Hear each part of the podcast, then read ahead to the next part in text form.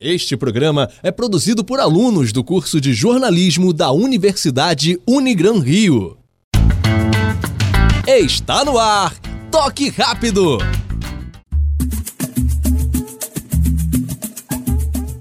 Boa tarde, meu nome é Ricardo Souza está no ar o Toque Rápido, a sua mais nova mesa redonda da Rádio Serra Verde 98,7 FM em parceria com a Unigran Rio. E para me ajudar com o programa de hoje, estou aqui com meu time de comentaristas: Paulo Rogério, Gustavo Laurindo, Matheus Neto e Júlio Velasco. E vamos começar falando do Flamengo, que tem mais um capítulo da novela Diretoria versus Torcida. Em um programa de TV, o diretor de Relações Externas do clube, Cacau Mota, disse que as pichações na sede do Flamengo não podem ter sido feitas por flamenguistas, porque estava escrita corretamente, e logo em seguida deixou a torcida nada satisfeita, aumentando as críticas no clube. Gustavo, esse tipo de declarações vem sendo corriqueira no Flamengo. Até que ponto isso afeta o time? Ah, afeta bastante, né? Porque quando você tem um dirigente que ofende que a torcida que é a maior do Brasil, além de ser uma declaração preconceituosa, que é o que a sociedade está cheio hoje, é de preconceito, eu acho que afeta bastante, porque o torcedor começa a, a ficar inconformado com, além da situação do Abel, como o time está jogando, começa a, a ficar inconformado com a diretoria. E isso é um problema dentro e fora de campo. Exatamente, Gustavo. E acaba gerando um problema em cima de um outro problema. Ele depois até tentou se explicar, falando que não foi o que ele quis dizer. Ele quis dizer que no calor do momento, na pressa, na correria para não ser pego, entre aspas, né? A letra acabou saindo tipo em formato de Word, mas fato é que pegou muito mal. Aí a Aí acabou gerando um mal-estar com as torcidas, gera um mal-estar com a diretoria e, como eu disse, né, gera um problema em cima de um outro problema. Pois é, Júlio, sem falar que é desnecessário nesse né, tipo de declaração, até pelo momento que o Flamengo vive. É... O Flamengo vive o pior momento no ano para mim. É... A torcida está insatisfeita com o desempenho do elenco e está insatisfeita também com o comando técnico. Então essa relação extra-campo não agrega em nada e poderia ser muito bem evitada. O diretor realmente dessa vez pisou na bola. E sem falar que gera um mal-estar com o principal patrimônio do clube, né? Que é a sua torcida. Bom, Paulo, você citou do mau momento do clube, né? No Campeonato Carioca, o Flamengo teve 80% de aproveitamento. Ah, nesse último mês, o Flamengo teve 46% de aproveitamento. Esse mal-estar do, do, time, será que está sendo reflexo dessa mal diretoria? Bom, Ricardo, acho que nem tanto da diretoria. É lógico que esses, esses atos da diretoria não ajudam em nada o desempenho do time, mas acho que o, a má atuação do Flamengo nos últimos jogos se deve muito ao comando técnico mesmo. Que aí sim teve um erro da diretoria lá no início do ano, que foi ao contratar o Abel, ao meu ver, que não ia de acordo com os padrões do time. Então a diretoria errou lá atrás e vem cometendo erros erros pequenos, mas o principal fato que não ajuda o Flamengo no momento é a questão do comando técnico mesmo. Só complementando, um outro fato também são as declarações do Abel, né? Que após cada derrota se mostra conformado, diz que é normal, ele aceita, não mostra aquela vontade de crescer e melhorar no próximo jogo. Isso também incomoda e gera todo esse problema que o Flamengo vem vivendo. Pois é, Júlio. Essas declarações do Abel de que parece não estar preocupado com o momento do, do Flamengo também se deve, se expande para os, os outros técnicos do futebol brasileiro. O Carilli mesmo falou contra o jogo, depois do jogo do Atlético Paranaense, que o clube tem, tá com os problemas ainda táticos, certos diversos tipos de problemas dentro do campo e, e o Renato também tem falado isso. No jogo do Grêmio contra o Ceará, ele, ele falou que, que o time vai decolar e que não há motivo de, de preocupação. E tem sido uma desculpa corriqueira dos treinadores brasileiros, né? Impressionante. E virando a atenção para o Vasco que tem boas notícias. Os jogadores formados na base do clube se recuperaram de lesão. O atacante Vinícius Araújo e o zagueiro Henriques treinaram junto com o elenco na tarde de ontem e já estão à disposição de Vanderlei Luxemburgo. Matheus, julgando a atual situação financeira do Vasco, é importante os jogadores da base recheando o elenco, né? Boa tarde, boa tarde, Ricardo, boa tarde aos ouvintes, boa tarde também aos comentaristas da mesa. É, a equipe do Vasco da Gama, na realidade, tem um elenco mediano, né? Uma, uma equipe que não é muito forte porém, realmente precisa mostrar isso dentro de campo, né? Precisa dessa melhoria. E com certeza o Oswaldo Henriques é um bom zagueiro, ali, ao meu ver, ao lado do, do Castan, hoje seria dupla titular da zaga do Vasco, e o Vinícius Araújo também é um bom atacante que pode reforçar ali o elenco do Vasco da Gama. Então, portanto, é, os jogadores da base também voltando a serem relacionados, o Caio Monteiro, enfim, o Andrei, principalmente, que vem, vem voltando a ser titular, são jogadores que podem sim é, ajudar ao Luxemburgo a melhorar essa pontuação que está ridícula no Campeonato Brasileiro.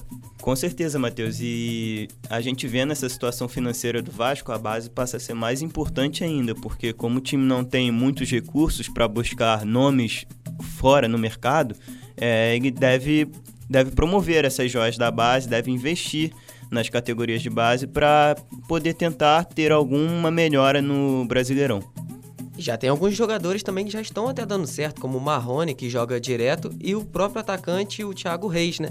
Que fez boas atuações no Campeonato Carioca e fez bastante gols também, né, Matheus? Exatamente. O Thiago Reis acabou fazendo quatro gols no Campeonato Carioca. O Marrone foi o grande craque da Taça Guanabara, enfim, artilheiro da Taça Guanabara. É, além do Henrique, lateral esquerdo, o Ricardo Graça também tem feito bons jogos pela equipe do Vasco da Gama. Então, portanto, jogadores que chegam ali, na realidade, é, para reforçar o elenco, mas acabam sendo titulares, inclusive né? Portanto, devido à falta ali de algum jogador mais experiente, os jogadores da base, vindo da base, acabam sendo titulares e com certeza vão ajudar muito o Vanderlei Luxemburgo ainda. E agora falando do Botafogo que ontem venceu o Sol de América fora de casa por 1 a 0 pela segunda fase da Sul-Americana. Novamente o Eric marcou pelo Glorioso, e até aqui foram quatro gols em três partidas pela Sul-Americana. Dá para dizer que o Eric é o melhor jogador do elenco? Bom, Ricardo, eu acho que sim. O Eric e não podemos esquecer do Gatito, né? Para mim são os dois pilares do time do Botafogo. É um que garante a consistência defensiva e o outro que decide jogos lá na frente. Você disse que o Eric fez quatro gols em três jogos e além disso, o Botafogo no total tem cinco gols na competição, sendo quatro que eu acabei de dizer só do Eric. Então ele vem se mostrando a cada jogo, principalmente nessa competição, né? Ser um jogador de suma importância e totalmente decisivo para o Botafogo o Eric é um grande jogador realmente da equipe do Botafogo. Para mim é o, é o, grande nome né, do Glorioso, além do Gatito, como muito bem citou o Paulo, porque são aqueles dois jogadores que você pode confiar. Aqueles jogadores que dá para contar que realmente o Eric pode decidir qualquer é, partida é, na parte ofensiva e o Gatito pode agarrar um pênalti, enfim, pode fazer defesas difíceis para garantir a vitória da equipe do Botafogo. Então, portanto, é, a vitória fora de casa diante do Sol de América foi um bom resultado, né? Ainda joga o segundo jogo no estádio Newton Santos e agora se preparar para encarar o Palmeiras, que é difícil. Bom, e com essa vantagem do Botafogo, você acha que já tá bem encaminhado, né? Mas será que já dá para sentir um gostinho de que já tá classificado? Com certeza, com certeza, no meu ver também o Botafogo. O Sol de América é muito limitado, realmente é um time bastante fraco. E o Botafogo é tecnicamente superior, fora que vai contar com o apoio de sua torcida no estádio Newton Santos. Então, portanto, acredito eu que pelo menos uns 2, 3 a 0 o Botafogo ganha com tranquilidade o Sol de América aqui no Rio de Janeiro.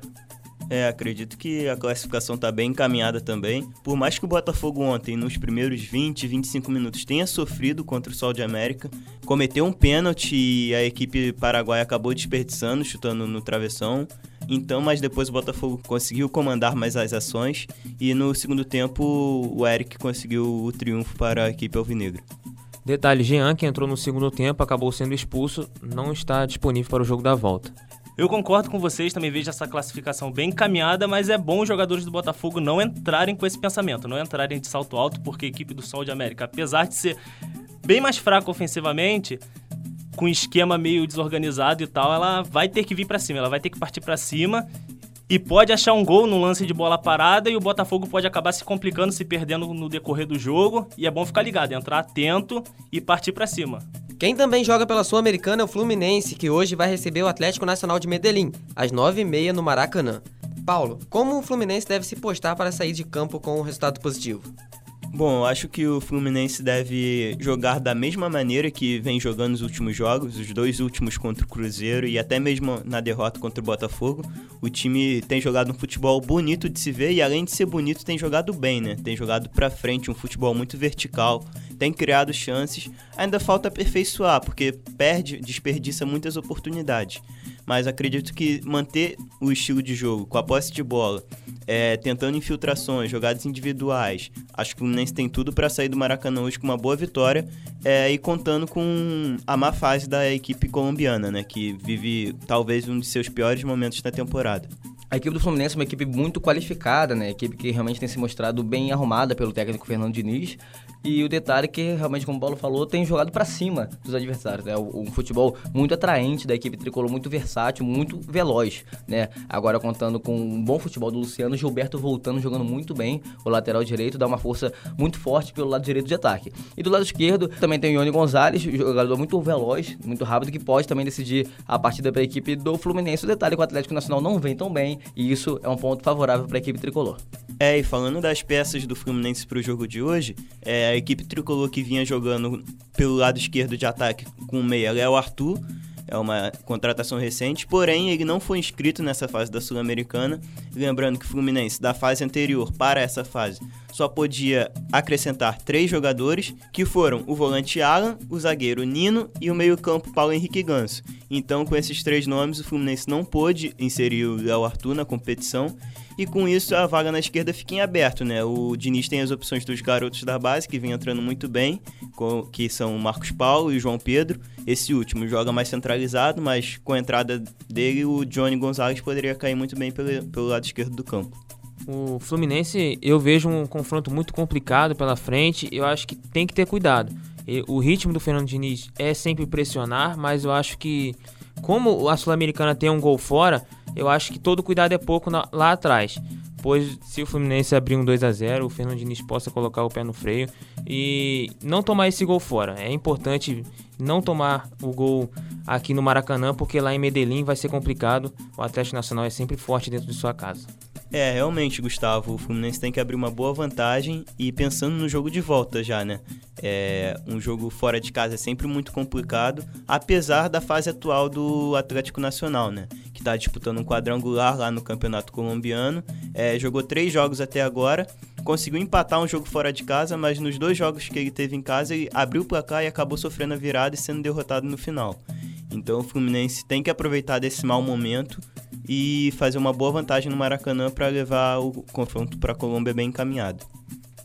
E por hoje é isso, pessoal. Chegamos ao fim do Toque Rápido, sua mais nova mesa redonda da Rádio Serra Verde 98,7 FM, em parceria com a Unigran Rio. Muito obrigado a você que nos acompanhou e até a próxima.